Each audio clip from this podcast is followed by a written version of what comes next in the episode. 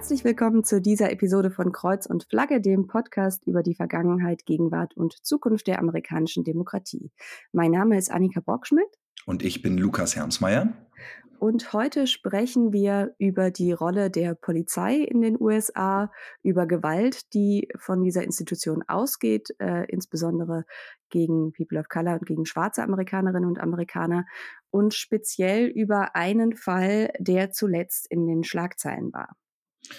Genau, es geht ähm, um einen Fall, der jetzt äh, vermutlich ja auch schon in, in Deutschland ähm, in den äh, meisten Medien äh, mehrfach besprochen wurde oder diskutiert wurde. Es geht um Tyra Nichols, einen 29-jährigen Mann in Memphis, Tennessee, der Anfang Januar in ähm, bei einer Autokontrolle äh, von mehreren Beamten ähm, festgenommen wurde und nicht nur festgenommen wurde, sondern eben auf äh, extrem brutale Weise verprügelt und misshandelt wurde und dann ähm, drei Tage später an diesen Verletzungen gestorben ist. Und äh, ein paar Wochen nach diesem ähm, nach diesem Mord äh, ist dann auch das äh, Videomaterial, also die Aufnahmen der Bodycams der Beamten ähm, veröffentlicht worden. Und das hat dann dafür ge gesorgt, dass dieser Fall jetzt in den USA sehr ähm, intensiv diskutiert wird und äh, äh, wieder mal über Polizeigewalt und die Institutionen, wie du sagst, und ähm, Reformbewegungen und äh, die Radikalität der, der Reformbewegung ähm, gesprochen wird. Und vielleicht genau, willst du noch mal so ein bisschen zum Hintergrund erzählen, was, was so die, die, die Bedingungen dieser Festnahme waren? Das Ganze ist am 7. Januar passiert. Da haben Polizeibeamte der Scorpions Unit, das ist so eine Spezialeinheit und über die Rolle von Spezialeinheiten sprechen wir gleich auch nochmal, hat äh, äh, Tyra Nichols in äh, Memphis, Tennessee angehalten, hat sein Auto angehalten. Später heißt es dann, er sei wegen gefährlichen Fahrens angehalten worden doch der Polizeichef äh, konnte das dann auf Nachfrage von Journalisten nicht bestätigen.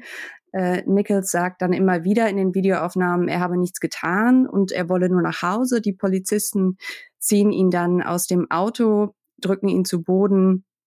Einer setzt eine Stun-Gun gegen ihn ein und äh, dann kickt eben quasi der, der Fluchtreflex ein und Nichols versucht eben äh, dieser Gewalt zu entkommen. Die Polizisten rufen nach Verstärkung, sie verfolgen ihn, sie drücken ihn wieder zu Boden, benutzen Pfefferspray gegen ihn, prügeln auf ihn ein, treten ihm ins Gesicht mehrfach, äh, schlagen ihn, also äh, nicht mit offener Hand, sondern mit geschlossener Hand, mehrfach ins Gesicht, während Nichols nach, nach seiner Mutter schreit, mehrfach. Ihr Haus ist äh, zu diesem Zeitpunkt nur 60 Yards von der Stelle des Angriffs entfernt. Und die Polizisten nehmen ihn dann schließlich fest, ziehen ihn äh, zu ihrem Streifenwagen, verfrachten ihn hinein, wo er dann mehrfach äh, in sich zusammensagt. Also es ist, ist völlig klar, dass er medizinische Hilfe braucht, dass er in mhm. kritischer Kondition ist.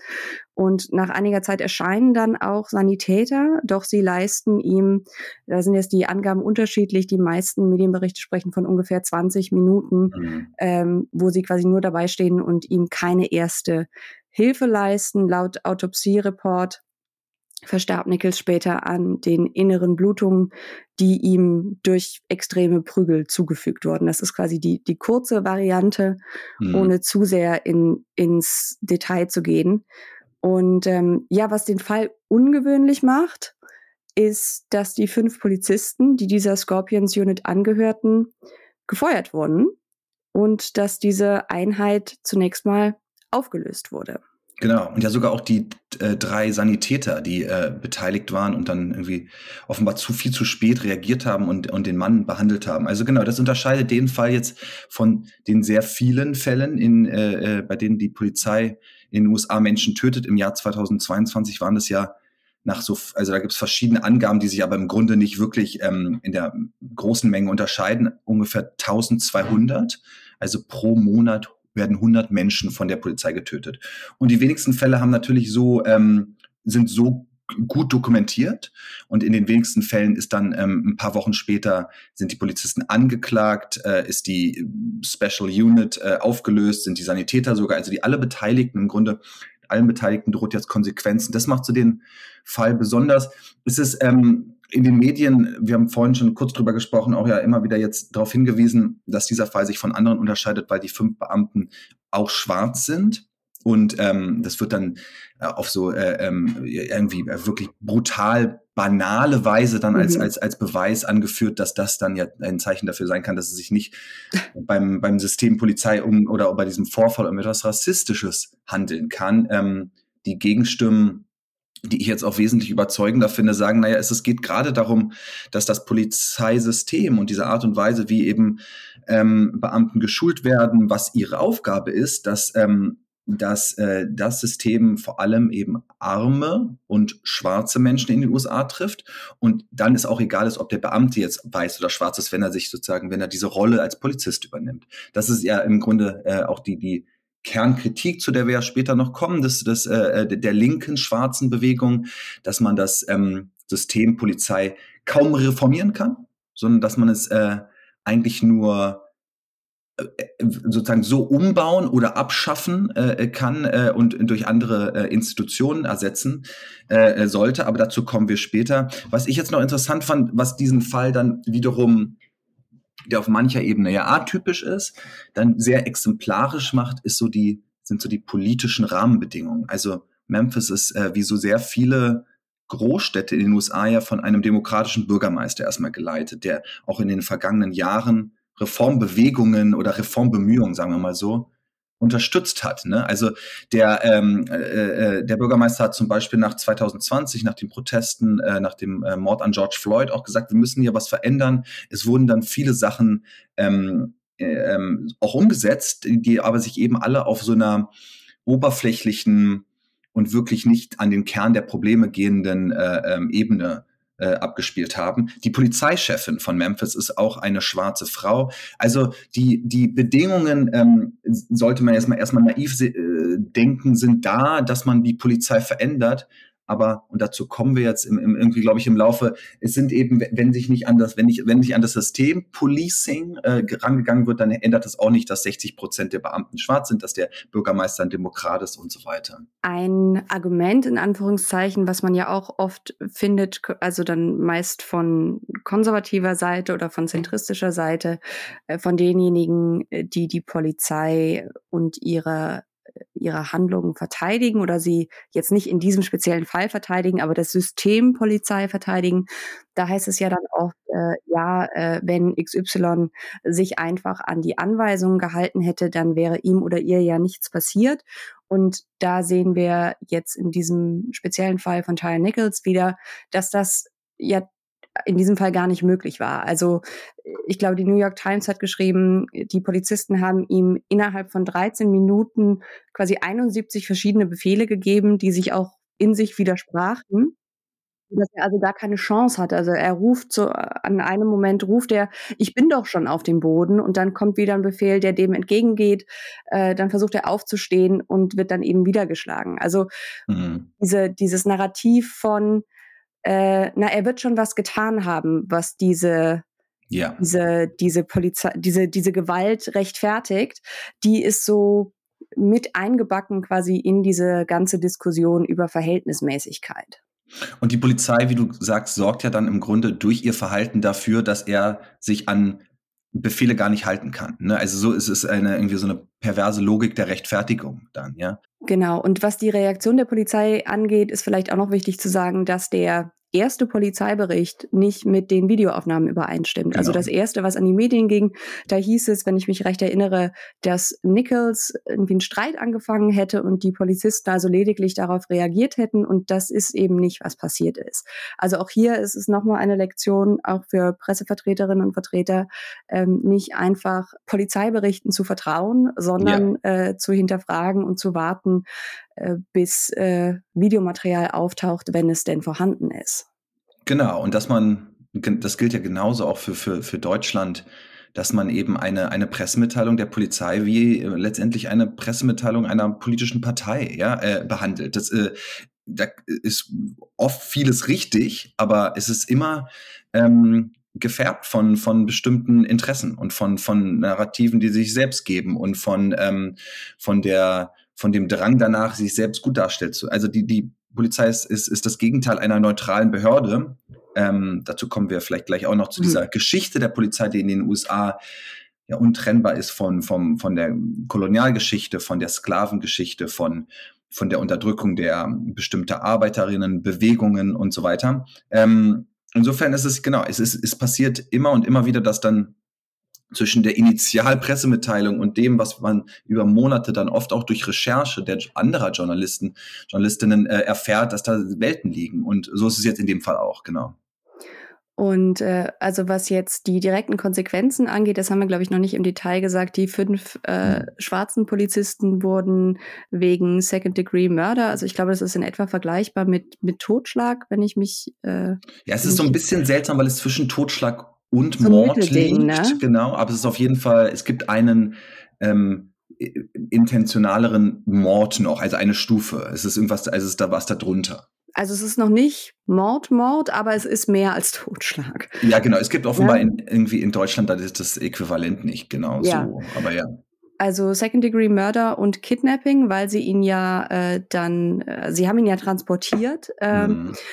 Das sind die, die Anklagepunkte. Dann ist noch ein weiterer Polizist, äh, soweit ich jetzt gesehen habe, äh, der weiß ist, der wurde, das ist mein letzter Stand, beurlaubt, äh, mhm. äh, weil er verschiedene Policies, ähm, gegen verschiedene Policies verstoßen hätte, inklusive Personal Conduct. Er hätte gelogen, Compliance with Taser Regulations, mhm. Compliance with Uniform Regulations, was auch immer das heißen mag und äh, irgendwie Verstoß gegen Inventarspolitik, äh, Police. Also äh, ich glaube, dass diese, ich glaube, dass diese Beamten ähm, verurteilt werden, weil eben so wie auch im Fall George Floyd wurde der Polizist Derek Chauvin ja auch ähm, mehrere Jahrzehnte ne, äh, mhm. äh, äh, äh, Gefängnisstrafe bekommen hat, weil dieser Fall jetzt zu hochkarätig ist. Ja, also die die Bilder sind da. Ähm, es ist zu offensichtlich, dass ähm, die Polizei sich da äh, an, an ganz viele Gesetze nicht gehalten haben. Und ich glaube, es ist auch ähm, und da sind wir dann vielleicht schon auch bei dieser Frage danach, welche Reformen greifen und welche nicht und warum bestimmte Reformen immer nicht greifen.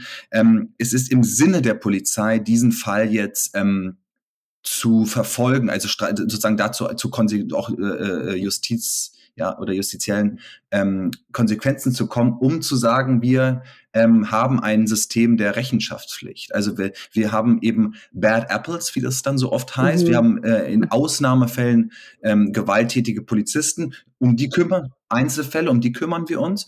Um ähm, insofern gehe ich davon aus, dass, dass diese Polizisten ähm, im Gefängnis landen. Wenn ich jetzt mit zum Beispiel mit, mit ähm, linken Aktivistinnen darüber rede, auch in den vergangenen Jahren, die sind dann oft so ähm, hin und her gerissen, weil die sich natürlich einerseits wünschen, dass diese, dass es dafür Konsequenzen gibt, aber dann sagt mir, ich erinnere mich, dass ich in Minneapolis dann mit Candace Montgomery, so der, der Gründerin einer, einer linken schwarzen Gruppe in dem Viertel äh, Powderhorn gesprochen hat, und die sagte so, als dann Derek Chauvin ähm, verurteilt wurde, hat, hat sie sich auch gedacht, es ist letztendlich der falsche Weg oder ist, ist, ist, ist die Illusion einer Lösung. Es ist die, also die sind dann wirklich dann auch jetzt die Familie von Tara, Tara Nichols, die wollen natürlich aus allen guten Gründen, dass diese Polizisten im Knast landen, aber es, glaube ich, ähm, wird immer deutlicher, wie wenig das dann eigentlich löst, dass diese einzelnen Polizisten für etwas bestraft wird, anstatt an die, die Wurzeln der Probleme so zu gehen.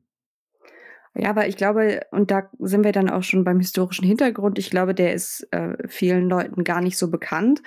Und da sind wir quasi wieder bei dem, bei der Frage nach der, der inhärenten Whiteness sozusagen dieser Institution Polizei.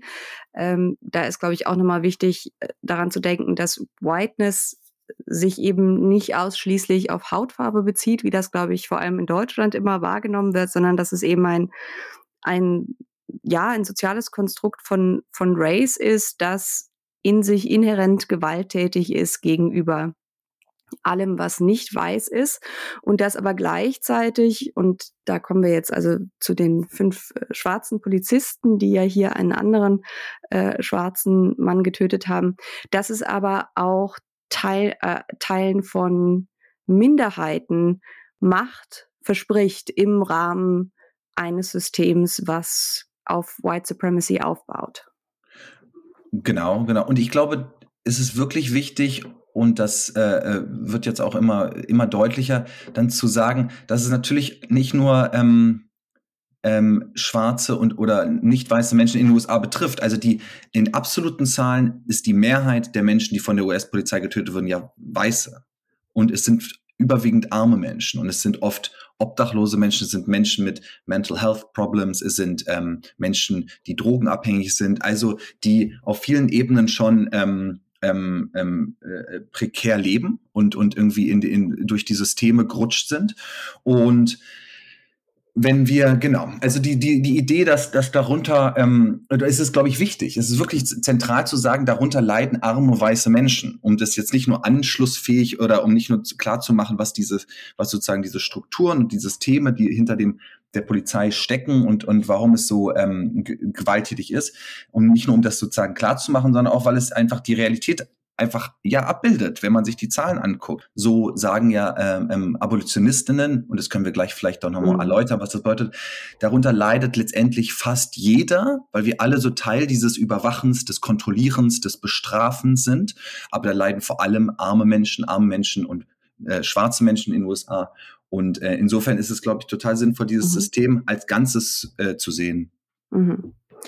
Und äh, was jetzt den Aspekt äh, des, des Rassismus angeht, da macht es, glaube ich, Sinn, dann in die, die Vergangenheit zu schauen, weil ja immer wieder die Frage kommt, naja, aber warum reicht es denn dann nicht? Also die, die Fälle äh, zu bestrafen letzten Endes, wo es diese angeblichen Einzelfälle, also diese, warum reicht es nicht, diese angeblichen Einzelfälle zu bestrafen? Warum denn gleich so radikal und warum wollen Ab äh, Abolitionisten denn an das ganze System ran?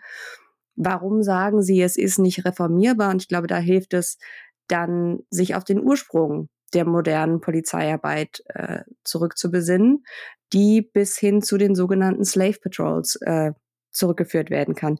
Ich habe geguckt, ich habe keine sinnvolle Übersetzung jenseits von Sklavenpatrouille äh, gefunden. Mhm. Also äh, die Slave Patrols wurden in den Carolinas in den frühen 1700ern ähm, gegründet und hatten die Aufgabe, letzten Endes ein Terrorregime zu etablieren und mögliche Sklavenaufstände schon bevor sie überhaupt äh, sich organisieren können, niederzuschlagen, und, und auch flüch flüchtende Sklavinnen einzufangen. Flüchtende genau. Sklaven einzufangen, genau. Das heißt, äh, sie durften jederzeit in die Unterkünfte von Sklaven einbrechen, die durchsuchen, äh, Gewalt anwenden, um schon äh, von vornherein Sklaven also in, in Unterwerfung zu zwingen, um ein ja, ein Regime von Gewalt zu etablieren, das jeden Widerstand im Keim erstickt. Das ist also der mhm. Ursprung. Äh, und diese Sklavenpatrouillen gibt es dann bis zum, ja, bis zum Ende des, des Bürgerkriegs und bis zu der Verabschiedung des äh, 13. Zusatzartikels der Verfassung. Und in der Phase der Reconstruction, also nach dem Bürgerkrieg, werden diese Sklavenpatrouillen dann ja durch, durch so Milizgruppen ersetzt, die dann je nachdem in welchem Bereich des Landes man sich befindet. Äh, also beispielsweise hinter befreiten Sklaven her waren, äh, die misshandelt haben und dann diese sogenannten Black Codes äh, durchgesetzt haben, also lokale Gesetze, die Rechte von äh, freien schwarzen Menschen also ganz äh, extrem reguliert haben und beschnitten haben. Mhm.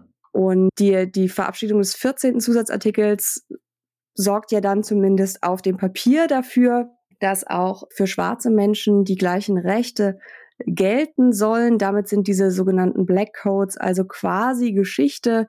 Trotzdem werden dann also durch diese Jim Crow Gesetze, die dann anschließend kommen, wird äh, Racial Segregation nach wie vor durchgesetzt. Und quasi ab so 1900 über den genauen Zeitpunkt streiten sich Historikerinnen und Historiker noch so ein bisschen, haben dann einzelne, ja, ich weiß nicht, wie man Municipalities übersetzt, so Stadtbezirke, ähm, mhm, Verwaltungsdistrikte, Kommunen, Kommunen, mhm. genau, mhm. haben eben angefangen, Polizeidepartments zu gründen, um diese Jim Crow-Gesetze durchzusetzen. Und auch äh, dann schon äh, ausdrücklich mit dem Ziel auch ähm, Gewerkschaften klein zu halten, mhm. Ar ArbeiterInnenaufstände, wo dann äh, äh, sehr deutlich wird eben, dass es, wie ich vorhin schon gesagt habe, dass auch immer die vor allem arme Bevölkerung unter der Polizei gelitten haben. Also wenn die genau. sich organisiert haben, wenn die in Fabriken oder anderen ähm, ähm, ähm, Konstellationen ähm, für mehr Rechte, für, für mehr Bezahlung, für was auch immer protestiert ähm, und gestreikt haben, war dann die Polizei ähm, die entscheidende mhm. Kraft, die das unterbunden hat. Also wenn man, wie, wie du wie du es gerade perfekt skizziert hast, wenn man in die Geschichte der Polizei geht, dann wird vieles so deutlich. Also einmal dieser ähm, dieser die, diese, diese Immunität die, der, der Kraft, ja, dass die äh, diese äh, ähm, Einheiten von Anfang an eben über dem Gesetz fast standen und äh, selbst wenn sich dann, wenn sie zum Gesetz gehört haben, es oft ignoriert haben. Dann die Gewalt, die dazu gehört hat und all das hat sich natürlich über die Jahrhunderte ähm, verändert, aber im Kern gibt es die Kontinuitäten, die man dann auch im Jahr 2023 sieht. Und ähm, letztendlich gibt es ja auch von, von immer so ein, eine, eine Teil der Analyse ist, dass es letztendlich die, die Reform der Polizei seit der Gründung der Polizei gibt. Es wird immer dann auch gefordert oder wurde ähm, äh, von Anfang an gefordert, die Polizei äh, ähm, irgendwie die äh, humaner zu machen oder einzuschränken in ihrer äh, Immunität und Macht und Gewalt. Aber die Reform vor allem jetzt so in den letzten Jahrzehnten, noch mal spezieller in den letzten Jahren, Black Lives Matter, ähm, nicht den Kontakt zwischen Menschen und Polizei reduzieren. Das ist die, so diese ja, entscheidende Forderung der, der linken schwarzen Bewegung, der, der abolitionistischen Bewegung. Abolitionismus, das kommt ja auch aus der, aus der Bewegung zur Abschaffung der Sklaverei, to abolish, abschaffen. Ne?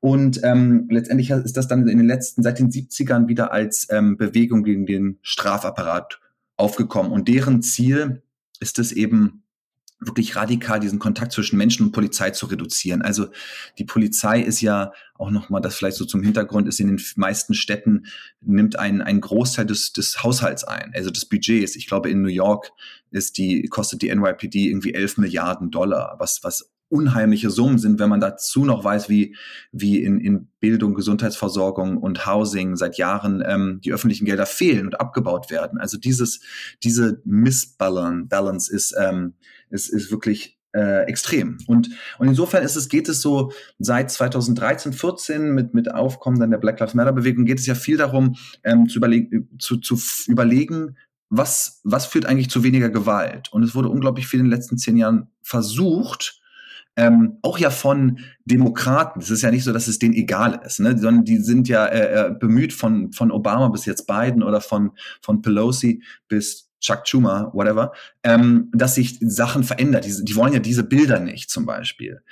Aber die, die Vorschläge, und da ging es jetzt in den letzten zehn Jahren so oft um im Grunde Diversity äh, in der, in der, in der Polizei, dass man halt mehr schwarze Beamte reinholt. Da geht es um Bodycams, da geht es um äh, Datenbanken dann. Und all das geht nicht an den Kern ähm, des Problems, das darin liegt, dass die Polizei so unglaublich omnipräsent im Leben der USA ist. Also überall ist die Polizei und sie hat im Grunde die Aufgabe, bestimmte Bevölkerungsgruppen speziell zu kontrollieren, Eigentum zu schützen, Streiks klein zu halten, ähm, auch dieses System, ja, das rassistische System aufrechtzuerhalten. Und all das wird nicht so, wird ja nicht, das wird nicht ähm, kleiner gehen oder es wird nicht angegangen, wenn man ähm, die Polizei nur professioneller macht. Und ich glaube, das war das ist so der entscheidende Punkt. Die Polizei wird seit Jahren und Jahrzehnten professioneller gemacht, was, was auch immer das heißt. Aber sie wächst, sie wächst dabei, der Apparat wächst, ja. Ja. Ja, ich glaube, das ist ein guter Punkt, weil also der, der Gedanke, ja, wir brauchen mehr Diversity in einzelnen Police Departments, ist nur dann logisch, wenn man also rein situativ guckt, also wenn man diesen ganzen Kontext, über den wir jetzt gesprochen haben, weglässt. Also es gibt ja durchaus äh, viele Fälle, wo es vor allem eben nach Fällen von dokumentierter Gewalt durch Polizistinnen und Polizisten dann plötzlich öffentliches Thema wurde, oh, das ist äh, eine Gegend, in der vor allem schwarze Menschen wohnen, aber die äh, Polizei ist dort vor allem weiß. Dann ist quasi die, die kurzsichtige Lösung in Anführungszeichen, naja, vielleicht wird's ja besser, wenn wir mehr Schwarze in die Police Force dann holen. Aber es ist eben, es geht am eigentlichen Kernproblem vorbei. Und ich glaube, der Punkt, dass Polizei vor allem dazu da war, schon immer und auch nach wie vor äh, in den USA, um Eigentum durch Gewalt zu schützen, äh, fasst es eigentlich gut zusammen. Ne? Also wie gesagt, es fängt an mit den Slave Patrols. Sklaven gelten als Eigentum der Sklavenhalter. Die sind zu schützen. Äh, je mehr Eigentum da ist, desto mehr Gewalt darf angewendet werden und genauso dann eben die Begründung, warum man organisierte Arbeiterbewegungen äh, klein zu halten hat. Also alles, was äh, Großeigentum letzten Endes gefährlich werden könnte. Und wenn man sich jetzt anschaut, wie so die Spitzenfiguren der Demokratischen Partei auf diesen Fall Tyree Nichols reagieren, dann ist in den, im zweiten oder dritten oder vierten Satz immer Peaceful Protest. Ne? Also mhm. als wäre das die, die im Grunde dringendste Botschaft. Ja, kurz, ja. kurz Beileid äh, bekunden und das spreche ich denen auch gar nicht ab, dass sie das ne, ernst meinen. Ja. Aber dann im, im, im spätesten zweiten Absatz ist dieser Aufruf zu äh, äh, äh, ähm, äh friedlicher friedlichen Protest. Protesten. Mhm.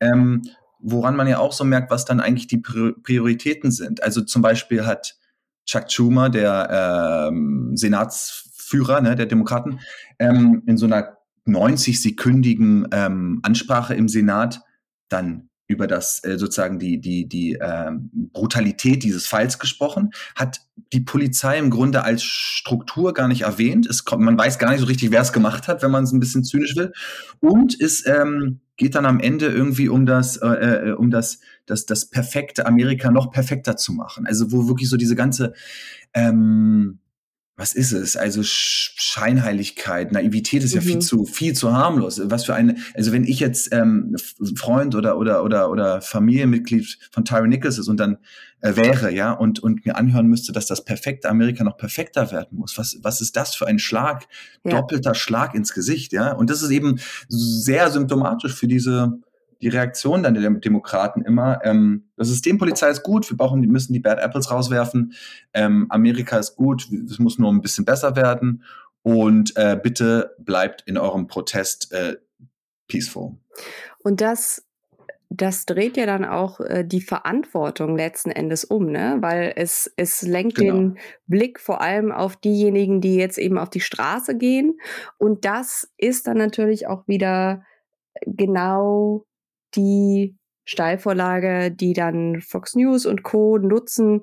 Äh, das war ja auch schon, als äh, die Black Lives Matter-Proteste begannen, so, äh, dass es dann gerne der Fokus äh, gewechselt wird von dem eigentlichen Fall von Polizeigewalt, um den es geht, auf äh, einzelne äh, Vorkommnisse, wo dann irgendwie mal ein Auto brennt. Ähm, was ja auch interessant ist, ne, wenn man sich anschaut, äh, Polizei schützt Eigentum. Wir haben einen Fall von, von tödlicher Polizeigewalt. Und äh, jetzt stecken irgendwo Demonstrierende ein Auto an. Ähm, das ist dann aber gleichwertig, weil da wird Eigentum ja. äh, zerstört. Und das, also diese Dynamik ist bei allen äh, systemischen Unterschieden ja auch was, was man hier ähm, äh, bei dieser Gleichsetzung zwischen rechter und linker Gewalt oft sieht. Ja, es gibt jetzt eine Gesetzesinitiative oder es gibt mehrere, die in den letzten Jahren vorgestellt wurden und dann nicht äh, umgesetzt wurden, weil dafür natürlich die Mehrheiten fehlen. Eine, eine, äh, eine Bill, die ähm, nach George Floyd 2020 dann mhm. ähm, äh, formuliert wurde, die heißt auch der George Floyd Justice in Policing Act. Ähm, die äh, beinhaltet letztendlich wieder so die, die ähnlichen Reformen. Also da geht es um, um so den, das Verbot bestimmter Würgegriffe zum Beispiel, was in vielen Städten schon umgesetzt ist. Es geht um die Verpflichtung zu Kameras, es geht um äh, mehr Transparenz, es geht darum, dass man Beamte dazu letztendlich zwingt, wenn sie Fehlverhalten sehen, dann einzuschal äh, einzuschreiten, äh, sich einzuschalten. Ähm, interessant ist, dass das Allermeiste, was in diesem dieser nicht äh, umgesetzten Gesetzesinitiative, die jetzt von vielen ähm, Demokraten gefordert wird, dass das allermeiste davon die Polizei in Memphis schon umgesetzt hat. Also Memphis hat nach 2020 reagiert, indem sie so ein, so ein, so ein äh, von so linksliberalen ähm, angeschobenes Projekt, was Eight Can't Wait, also so acht Reformvorschläge. Das hat Memphis 2020 umgesetzt und nichts hat davon sozusagen ähm, ja verhindert, dass jetzt Tyron Nichols umgebracht wurde von einer von einer Unit, äh, äh, wie du ja schon angesprochen hast, Scorpion Unit, die so ähm, offensichtlich irgendwie über dem sich sich selbst über dem Gesetz äh, ähm, sieht und empfindet. Also diese so dieses, wenn man auf die die Internetseite der Memphis Police geht, dann steht da sehr sehr groß Reimagine Policing. Also die diese Institutionen haben das selbst schon begriffen, dass sie irgendwie sich dazu verhalten müssen. Aber es geht dann eben, wenn, wenn, wenn es um die Reform geht, dann ist es oft die, die, sind es nur sehr, sehr oberflächliche Veränderungen, die dann nichts daran verändern, dass jeden Monat 100 Menschen irgendwie in Staatsge von der Staatsgewalt getötet werden. Und vielleicht müssen wir auch nochmal generell über diese die Rolle von diesen Spezialeinheiten, die gibt es ja nicht nur in Memphis, äh, ja. sondern im ganzen Land äh, sprechen, gerade was äh, Gewaltanwendung durch Polizistinnen und Polizisten angeht. Jetzt speziell zu dieser Scorpions Unit, man könnte ja jetzt meinen, da das eine Spezialeinheit ist, steckt da irgendwie jahrelanges besonderes Training für Ausnahmesituationen dahinter. Jetzt mal ganz abgesehen davon, dass das hier eine, eine ganz normale Verkehrskontrolle war äh, und keine, nicht das, äh, wo man meint, ein Spezialkommando der Polizei hinschicken zu müssen. Also da wäre jetzt auch meine Frage, äh, warum haben die überhaupt Verkehrskontrollen gemacht? Weil Spezialeinheit äh, lässt einen ja eigentlich was anderes vermuten. Ja. Aber tatsächlich ist es so, dass ein früherer, ein, ein Polizist, der früher Teil der Memphis Police war, und der anonym bleiben will, aus ja, verständlichen Gründen, äh, hat, ich glaube, es war CBS News gesagt, dass das Training für diese Scorpion Unit aus drei Tagen PowerPoint-Präsentationen bestand mhm. und dann ein weiterer Tag Training äh, an der in der Firing Range, also am, am Schießstand. Und das war's. Und es gibt immer wieder auch äh, genauso die, die äh, Erkenntnis, dass sich da bestimmte Beamten hinzu, hingezogen fühlen. Also mhm. wie du sagst, gibt es die, diese lange mittlerweile Geschichte dieser Special Units, in, die haben dann immer so sehr ähm, äh, äh dramatische Namen, Scorpion, Stress, Crash in LA und äh, im Grunde seit Jahrzehnten passiert das Gleiche. Es gibt eine Großstadt, in der Crime zum wirklichen Problem wird und dann zum, äh, zum äh, äh, sozusagen instrumentalisierten Problem wird, dann wird äh, ähm, äh, startet die die Polizeibehörde eine, eine Special Unit, die mit mehr Immunität, weniger Oversight und so letztendlich agiert. Das sind immer dann ähm, äh, Polizisten, die noch mal mehr machen können, was sie wollen. Meist die, auch größeres, militarisierteres Gerät genau, nochmal zur Verfügung haben. Es, es verändert sich ganz selten was an den Crime Statistics. Also es ist natürlich sehr schwierig, dann auch diese Parallelen oder diese klaren äh, Korrelationen oder Nicht-Korrelationen zu ziehen, weil wie viel Crime es gibt oder nicht, ist natürlich von so vielen Faktoren abhängig. Aber es ist, hat auf jeden Fall, es gibt keine Geschichte äh, ähm, oder es gibt keine Studie, die klar sagt, wenn jetzt eine Special Unit gegründet wird, ist fünf Jahre später irgendwie äh, Crime deutlich runter. Das gibt's wirklich nicht. Ähm, und ähm, ja, nach irgendwie Jahrzehnten des, des Versuchens in, in, in Städten wie Detroit, Chicago, LA, New Orleans, ähm, wird immer wieder das Gleiche wiederholt, ja. Und und, und insofern ist dann auch äh, verständlich, dass sich da in den letzten Jahrzehnten, eigentlich im letzten Jahrzehnt, ja wirklich seit 2013, eine, eine radikalere Bewegung dagegen, gegen diese, diese Art von, von Gewalt, äh, ähm, und, und, und Polizeireform gebildet hat. Und ich glaube, also ich finde diese, diese Idee des Abolitionismus auch, auch so interessant, weil es natürlich nur weil es nicht nur um Polizei und Gefängnisse geht. Ne? Wenn, wenn man mit, mit ähm, Aktivistinnen spricht, die dann sich dieser Frage nachgehen, was würde denn eigentlich, wie würde eine Gesellschaft aussehen ohne Polizei und Gefängnis? Das ist ja erstmal eine, eine ganz ähm, überfordernde Frage, ne? weil man kennt ja gar nichts anderes. Also was soll denn sonst, wen soll man sonst anrufen, wenn man ein Problem hat? Wo sollen Leute hinkommen, die etwas, die Gewalt ausüben? Und diese Frage alleine ähm, führt dann finde ich, sehr, sehr äh, überzeugend zu ganz vielen anderen Fragen. Zum Beispiel der, was zu Kriminalität ähm, führt. Also warum Leute kriminell werden, warum Leute Gewalt hat, äh, ähm, gewalttätig werden. Und das hat natürlich ganz viele Gründe, aber es hat vor allem auch ähm, materielle Gründe. Also Leute, die ähm, in Armut leben und keinen Zugang zu Gesundheitsversorgung haben und sich Lebensmittel nicht leisten können, die ähm, keine Jobaussichten haben in all diesen Vierteln, wo das das Problem ist, sind die Gewaltstatistiken höher. Und wenn man das zuerst mal als Grundproblem anerkennt, dann ist natürlich auch, liegt auf der Hand, diese Probleme zu lösen und nicht nur mehr Polizei in die, in die, in die Nachbarschaften zu stecken, also, äh, zu stecken. Also das ist so ein Ansatz, den ich total überzeugend finde. Und dann ist natürlich auch die Frage, wie geht man mit dann schon stattgefundener Gewalt um? Also es ist natürlich total nachvollziehbar, dass wenn wenn, wenn, wenn dir Unrecht äh, äh, geschieht und wenn du, keine Ahnung, ob zusammengeschlagen wurdest oder, oder mehr, dass du dann irgendwie willst, dass damit was passiert, dass Konsequenzen gezogen werden, dass diese, dass der Täter, die Täterin, dass die Leute, die dafür verantwortlich sind, dass mit denen was passiert. Insofern ist dann die Frage, was, was, was passiert da mit jemandem? Also ist es hilfreich eigentlich, wenn, wenn jemand, der irgendwie ähm, sich gewalttätig verhält, für, für immer im Gefängnis landet? Vielleicht, also in den allermeisten Fällen würde ich sagen, nicht. Und dann ist es natürlich das äh, ähm, mindestens so große Problem, dass die Leute in den USA vor allem wegen den absurdesten äh, äh, ähm, Delikten im Gefängnis landen. Also schon der irgendwie schon schon äh, ähm, Drogenkonsum so auf ganz minimalem Level führt ja dazu, dass Leute irgendwie für Jahre im Gefängnis, also das ist sozusagen die viel noch offensichtlichere, ähm, das viel offensichtlichere Problem. Ich finde, das ist wirklich, es wird dann so ganz kompliziert und herausfordernd, wenn es darum geht, wie wir mit Gewalt zwischen Menschen umgehen, weil ich finde, da gibt es keine einfachen Antworten, aber die schlausten Ansätze, die finde, die sehe ich immer von den Abolitionistinnen. Also das sind nicht die Reformer, die sich darüber große und interessante Gedanken machen, sondern es sind die Leute, die sagen selbst, ich bin, ich war Opfer von Gewalt und das war, hat mein Leben verändert, aber ich, mir hat es jetzt auch nichts gebracht, dass mein, dass der Täter irgendwie 20 Jahre jetzt im, im Knast verelendet. Also das ist jetzt irgendwie auch nicht die Lösung. Und das sind so diese Probleme, die von der abolitionistischen Be Bewegung erstmal angegangen werden. Ja, ich glaube vielleicht ein Punkt,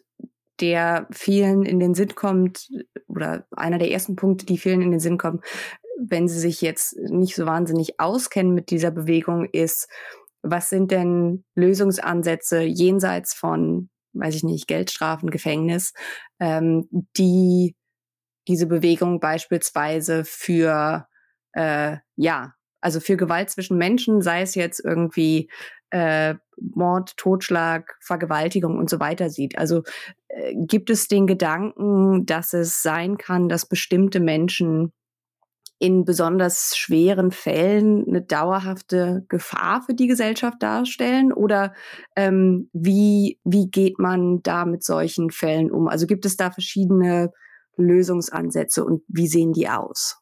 Genau, die gibt es. Und ich, das ist ein äh, wichtiger Punkt, äh, äh nochmal zu sagen, dass es nicht den einen abolitionistischen mhm. äh, oder die eine abolitionistische Programmatik gibt. Ne? Die, das, es gibt äh, laufende Diskussionen, was das bedeuten kann und was das bedeuten sollte. Es gibt unterschiedliche Interpretationen. Es gibt einen ähm, zum Beispiel eher so anarchistischen Anti-State-Abolitionismus. Und dann gibt es äh, äh, ähm, andere äh, äh, Interpretationen, die sehr immer noch an so staatliche Institutionen glauben, aber sagen, dass man das ganz anders füllen muss. Ähm, Teil der Lösung, das sagen die meisten, sind so andere Justizverfahren. Ne? Also dass man, dass man halt, äh, wenn es möglich ist und wenn sich die Beteiligten darauf einlassen, ähm, in so Verfahren, die sich dann Transformative Justice oder Restorative Justice nennen, dass man Leute zusammenbringt und überlegt, was sind jetzt eigentlich, also wie, wie kommt der, die Person, die ähm, Harm erlitten hat? Wie kommt die zu einem Sinn oder einem Gefühl von, ähm, hier wird jemand äh, irgendwie zur Verantwortung gezogen und, ge und wie kommt diese Person, Person zu Schutz auch? Ne? Wenn jemand angegriffen wurde, ist es ja erstmal wichtig, wie, wie kann man diese Person schützen? Und wie kann der, die Person, die auf der anderen Seite steht, ähm, die eben eine, eine, eine, eine Tat begangen hat, ähm, wie kann die diese das wirklich verstehen und irgendwie daraus was ziehen. Und dann gibt es zum Beispiel den Ansatz, dass man halt in, in so Community-Strukturen Leute zusammenbringt und darüber redet. Das braucht unglaublich viele Ressourcen. Ne? Das kann, kann, erstens wollen das viele Leute nicht. Dazu muss man Leute im besten Fall ja bezahlen, weil es viel Geld kostet. Ähm, diese Strukturen muss es erstmal geben, diese Räumlichkeiten. Also das ist mit unglaublich viel ähm, Transformation im Grunde verbunden. Ne? Also wenn die, wenn es, wenn es Alternativen zu Polizei und Gefängnis geben müsste, müsste sich die ganze Welt verändern. Also nur so ist es möglich. Das sagen, betonen die auch immer. Wenn man jetzt einfach morgen irgendwie die Polizei äh, auf ein Zehntel reduzieren würde, dann würde es in Chaos ausenden, also in noch mehr Chaos. Aber insofern, also es gibt so die Möglichkeit natürlich dann auch über Sozialarbeit ähm, ähm, ähm, zu ich glaube, Sie würden dann gar nicht mehr sagen bestrafen, sondern eben Verantwortung zu übernehmen. Es gibt die Möglichkeiten ja, sich in, in, in soziale Pro Projekte oder, oder, oder Organisationen einzubringen.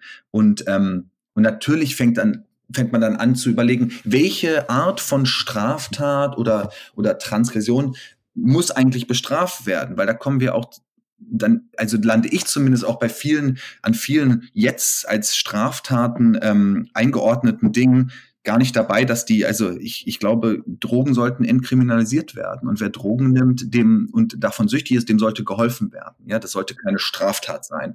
Und wenn jemand irgendwie aus Not Windeln klaut, das ist ja kein erfundenes Beispiel, dann sollte der dafür nicht bestraft werden, sollte überlegt werden, wie, wie die Person an Medikamente und Windeln bekommt. So. Insofern würde natürlich ganz viel Bestrafen noch erstmal wegfallen, weil es gar nicht mehr diesen Drang gibt. Aber ich glaube also über dieses Problem und die Ansätze ähm, könnten wir jetzt Stunden reden. Es gibt fantastische Bücher, die in den letzten Jahren, aber auch in den letzten Jahrzehnten erschienen sind von Ruth Wilson Gilmore, zu Vanessa Thompson und Daniel Loig, zu Kianga Yamata Taylor, zu Dereka Purnell. Also können wir in diese, können wir verlinken irgendwo? Ja, ich glaube, das wäre das wäre gut. Also ich schreibe ja. dann einfach in die Show Notes, dann listen wir euch ein paar äh, ja. Bücher auf, falls euch das interessiert und ihr euch einlesen wollt, ähm, weil ich glaube, das ist wirklich was, wovon viele Leute gerade in Deutschland ähm, nicht viel wissen und ähm, ich glaube, es ist wichtig zu zeigen, das sind jetzt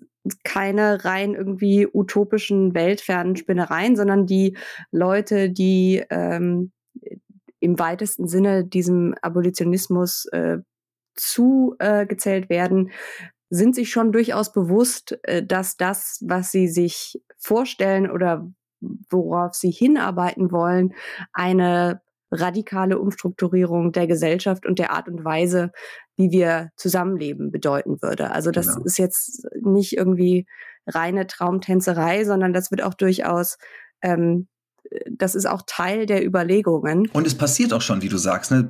So lokal werden Dinge umgesetzt. Also manchmal an den an Orten, wo man es nicht vermutet. In St. Petersburg, Florida, was so die fünftgrößte Stadt in diesem Jahr konservativ nee, rechtsregierten äh, mhm. Bundesstaat ist, ähm, gibt es jetzt so ein neues Programm, was seit zwei, nach 2020 aufgesetzt wurde, wo es dazu, was dazu geführt hat, dass 95 Prozent der Polizeinotrufe, die nicht mhm. gewalttätig mhm. sind, von Sozialarbeiterinnen ja. übernommen werden.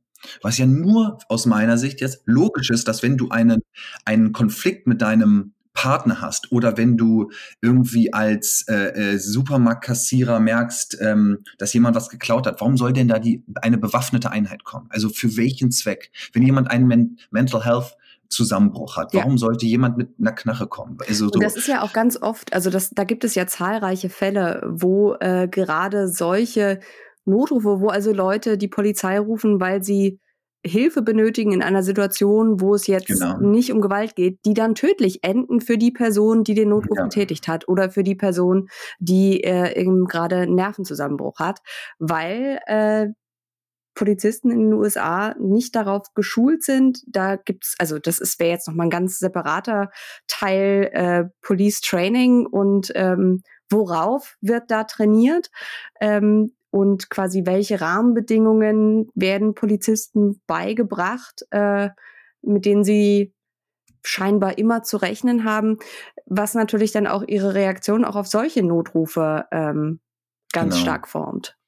Ich werde ich werd immer mal wieder gefragt, warum ich so viel über Polizei schreibe und warum das auch in meinem Buch so eine prominente Rolle übernimmt. Und irgendwann habe ich dann tatsächlich auch noch mal so gemerkt, dass ich mir das selbst so erklären muss oder und versuche zu erklären. Und ein Grund ist natürlich, weil es eine große Rolle für linke Bewegungen spielt, ja. Aber darüber hinaus, das ist eigentlich viel der, der, der entscheidendere Punkt, weil sich halt in dieser Institution Polizei, in welche Rolle sie jetzt einnimmt, so unglaublich viel politisches ähm, Versagen und politische Probleme zeigen. Ne? Also es wird, die Polizei regiert im Grunde wie so eine ja ewige Symptombekämpfung, ähm, aber auch das noch nicht mal ja erfolgreich, wie wir deswegen diskutieren wir jetzt drüber auf Armut und das das Fehlen von bezahlbarem Wohnraum, auf ein völlig pervers teures und chaotisches Gesundheitssystem. Auf all diese Probleme wird eben im Grunde reagiert, indem man mehr Polizei äh, in die Städte schickt, äh, schickt.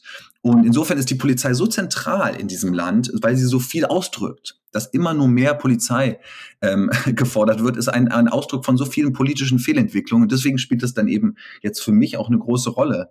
Ähm, wie kann man, und ja, der Abolitionismus, das ist ähm, diese Ideen, die sich zum Teil auch ja wirklich, wie wir gerade gesagt haben, im die sind sich nicht einig und da gibt es viel an Bewegung und wieder hinterfragen. Aber ich finde, sie stellen total äh, elementare Fragen. Es geht darum, äh, ja, was, was müsste eigentlich passieren, dass wir keine Polizei und keine Gefängnis brauchen oder zumindest es extrem reduzieren?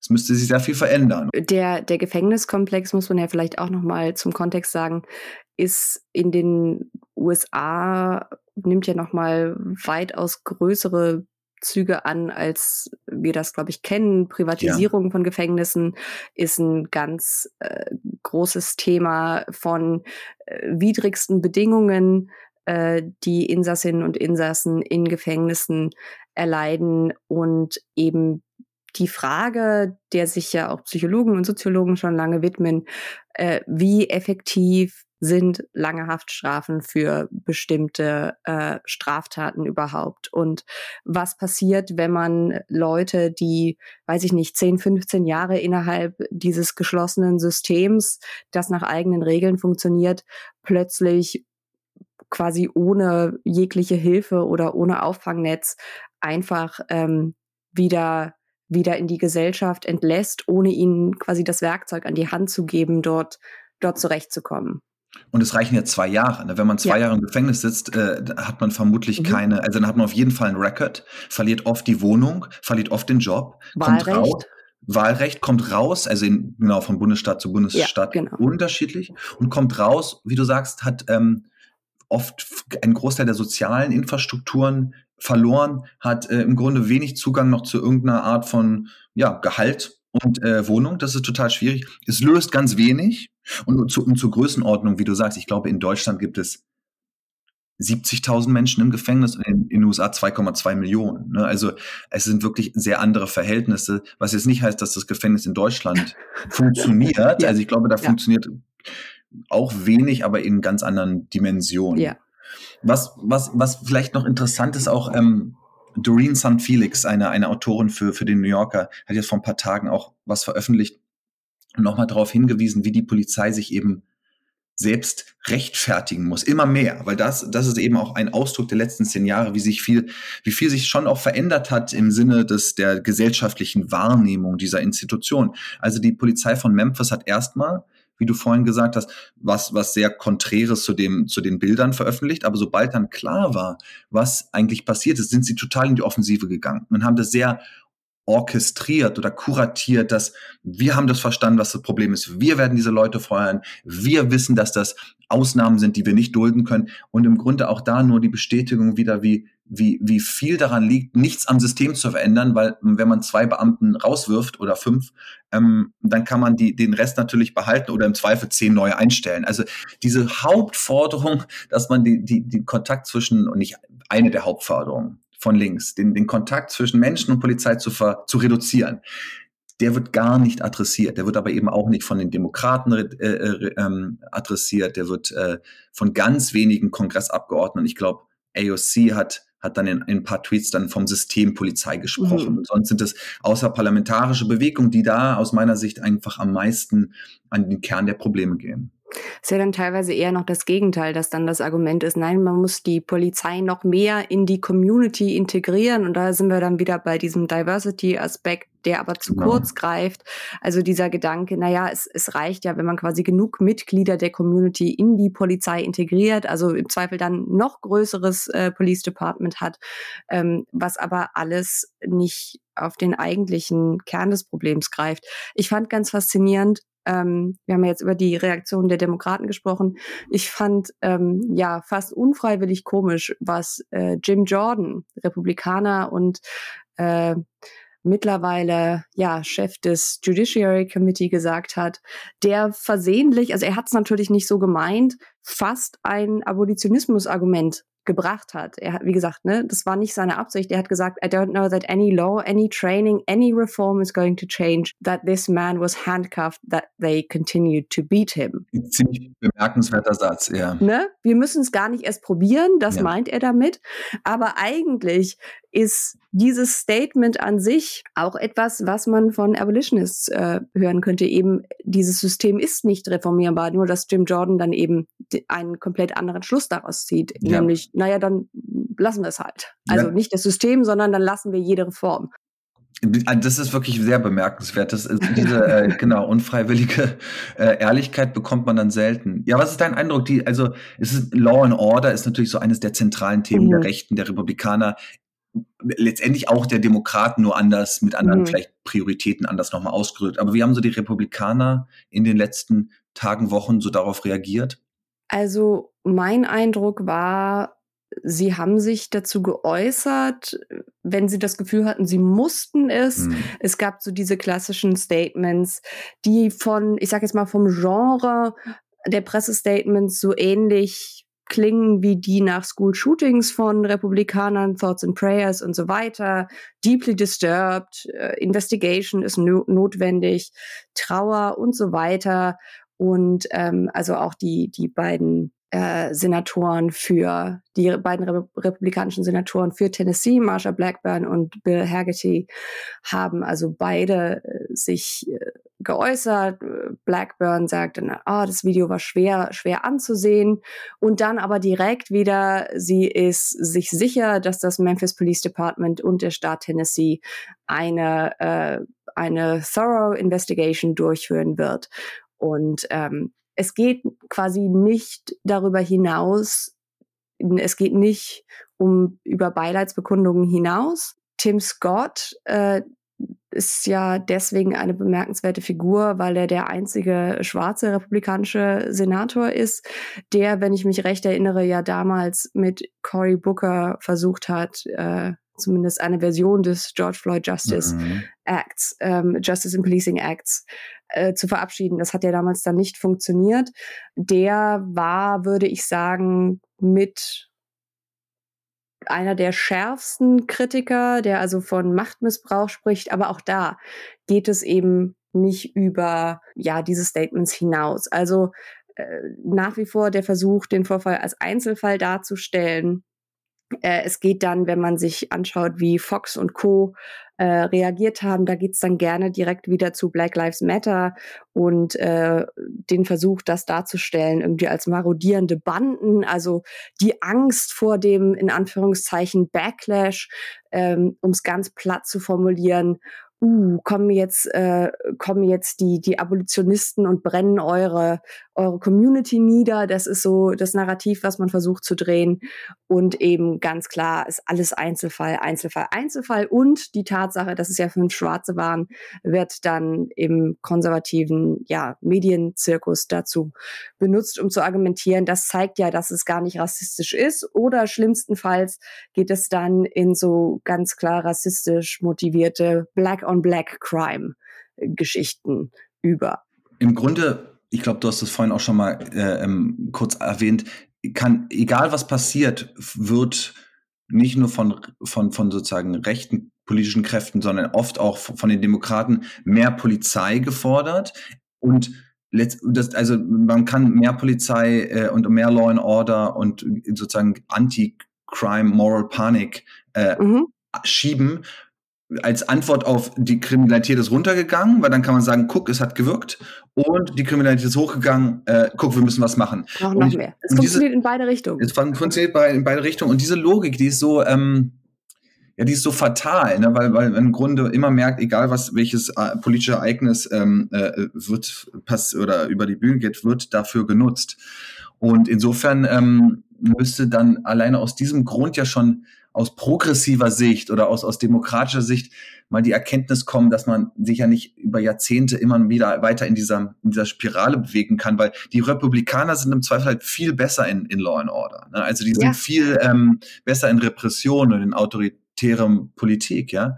Und ähm, wenn dann, wenn, wenn Joe Biden letztendlich auch nur äh, auf, auf George Floyd einfällt, irgendwie 100 weitere Milliarden in die Polizei zu stecken oder zu sagen, dass sogar Covid äh, Gelder, die an die Städte gingen, dass die am besten auch in Polizei gesteckt werden. Also da verdichtet sich ja auch, verdichtet sich ja sehr, sehr viel ähm, ähm, Absurdität, ja, mindestens. Ja, und also ich glaube, da merkt man wirklich die, die, die Angst der Demokraten irgendwie als Soft on Crime zu gelten, das ist ja so der republikanische Beat seit Jahrzehnten. Die Demokraten, das sind die, die die Lawlessness in äh, den Städten wollen und äh, diese üblichen Mythen, dass äh, die Verbrechensraten in demokratischen Städten äh, höher seien, was so ja auch überhaupt nicht stimmt.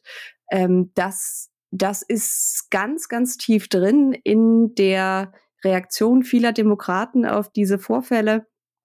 Und das ist so fatal, weil es so eine Art, ja, vorauseilender Gehorsam gegenüber einer rechten, ja, einer rechten politischen Infrastruktur ist, die, egal was Demokraten tun, sie immer als Verbrechen liebende radikale Marxisten und Kommunisten darstellen wird. Ja. Deswegen ist es so sinnlos und das macht es, glaube ich, auch so frustrierend, das zu beobachten, weil es wird nie passieren, dass ein Tucker Carlson sagt, so jetzt hat Chuck Schumer aber mal einen Vorschlag gemacht, der ist aber moderat und sinnvoll, da können wir mit, äh, mit drüber reden. Das funktioniert nicht, wenn eine der beiden Parteien die andere Partei als den Feind im Innern sieht. Genau. Also auch da äh, gab es wieder Haare raufen Momente. Ja, wir können, genau, die, die, die, die, das Fazit dieser Episode, die, Repu die Republikaner sind besser im Rechtssein. Surprise. Ja, äh, besser im Rechtssein, aber auch besser in der Medienarbeit, muss man sagen. Man, ne? also, ja, oder oft, nicht, ja. hm. also nicht nur, klar, sie haben auch ein eigenes Medienökosystem, das hilft natürlich massiv, aber sie sind auch besser darin, ja, was man eigentlich schon so seit Nixon und seit Reagan auch sieht, im Bespielen der, ja, ist immer so ein furchtbares Wort, aber der sogenannten Mainstream-Medien oder der großen Medienhäuser, ähm, die sich die Angst vor einem angeblichen, in Anführungszeichen, liberal bias zunutze machen, um Medien in bestimmten Punkten auch vor sich herzutreiben. Also das hat man ja auch vor den Midterms gesehen, wenn wir noch mal kurz auf äh, hier das Thema Crime allgemein äh, zurückkommen. Da hieß es ja plötzlich, konnte man ein paar Wochen vor den Midterms plötzlich überall lesen, oh, Crime, Crime wird ein ganz großes Thema, auch wenn es eigentlich keinerlei Grundlage äh, gab, auf die sich das gestützt hat, außer dass es plötzlich überall bei Fox auftauchte. Aber dann findet es natürlich auch seinen Weg in die Mainstream-Berichterstattung, nicht nur, weil es eben bei Fox Thema ist und man dann darüber berichtet, das wäre ja das eine, sondern weil es eben als, als valides Argument einfach übernommen wird. Seite A sagt das, Seite B sagt das, ohne dass man das irgendwie in einen Kontext einordnet, ohne dass man schaut, gibt es denn überhaupt Fakten, auf äh, die diese Behauptung stützen? Und das hat natürlich zur Folge, dass sich auch der, der öffentliche Diskurs jenseits dieses rechten Ökosystems verschiebt. Wobei ich dazu sagen würde, es gibt natürlich schon eine Grundlage, aber das, du meinst natürlich, du meinst es ja anders, und die ist, dass es Crime gibt und dass es ein Problem ist. Nur ja, ja, die, genau. es gibt keine Grundlage für diese Art von Moral Panic, logischerweise. Genau. Das spielt dann eigentlich eher der einen Partei, den Republikanern zugute. Aber um, genau, vielleicht um to, to end on a positive note.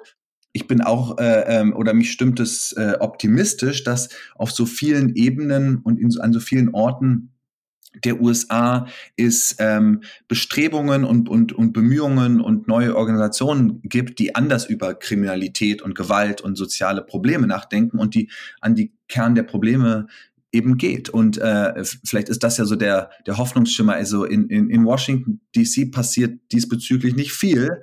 Aber wenn man so in die einzelnen Städte und Bundesstaaten gibt, dann ähm, findet sich fast überall mindestens so ähm, progressive Energie und eben auch ähm, Umsetzung bestimmter Ideen. Und die sind oft äh, so im Kleinen erstmal, aber erfolgreich, dass man merkt, ah ja, wir haben jetzt den irgendwie, wir haben keine Polizei mehr in den Schulen, aber dafür keine Ahnung, mehr mehr kostenlose Bücher, so ganz also um es ein bisschen Polizei, platt. Polizei in den Schulen ist ja auch so ein Aspekt, der glaube ich so aus aus europäischer Sicht so total abstrus. Ja wirkt, äh, wo man aber, ja, wenn man das einmal nur bei Google eingibt, ähm, kommt da ein fürchterlicher Fall nach dem nächsten. Logischerweise, ähm, ist ja auch nicht weiter überraschend.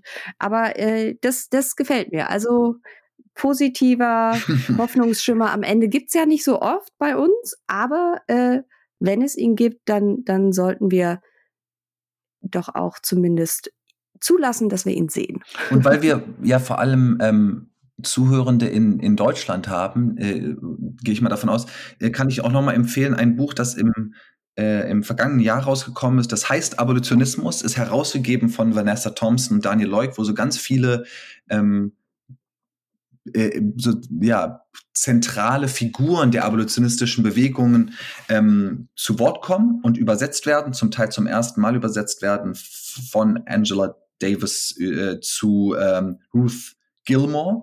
Und ähm, das ist zwar irgendwie zum Teil, ja, das ist also eine Mischung aus, aus, aus Theorie und dann so äh, ähm, Bewegungs- äh, oder Darstellung von, von Bewegungen, aber es ist äh, unglaublich ähm, hilfreich, um dieses, um, um die Ideen dahinter zu verstehen. Und ich glaube, es ist total wichtig für Deutschland. Und es beziehen sich immer mehr Leute darauf, dass das bei Surkamp erschienen ist als erstes wirkliches Buch über den Abolitionismus in Deutschland, sagt ja auch was aus. Also Dinge kommen, kommen an. Dinge kommen in Bewegung und schwappen irgendwann dann auch hierher. Also falls ähm, euch das interessiert und es sollte euch interessieren, ähm, legt euch das Buch zu, leitet es euch irgendwie aus der lokalen Bibliothek aus. Äh, es lohnt sich sehr. Und damit sind wir, glaube ich, auch am Ende dieser Episode angekommen. Wir sind wie immer ein wenig über unser Zeitziel herausgeschossen, aber ich glaube, es hat sich gelohnt. Äh, ganz herzlichen Dank dafür, dass ihr uns zugehört habt. Wie immer wenn ihr die Episode mit anderen Leuten teilt, äh, über Social Media, über Mund-zu-Mund-Propaganda, was auch immer. Das hilft uns sehr, mehr Leute zu erreichen und das ist es ja auch, äh, was wir wollen. Vielen Dank fürs Zuhören, genau. Und bis zum nächsten Mal.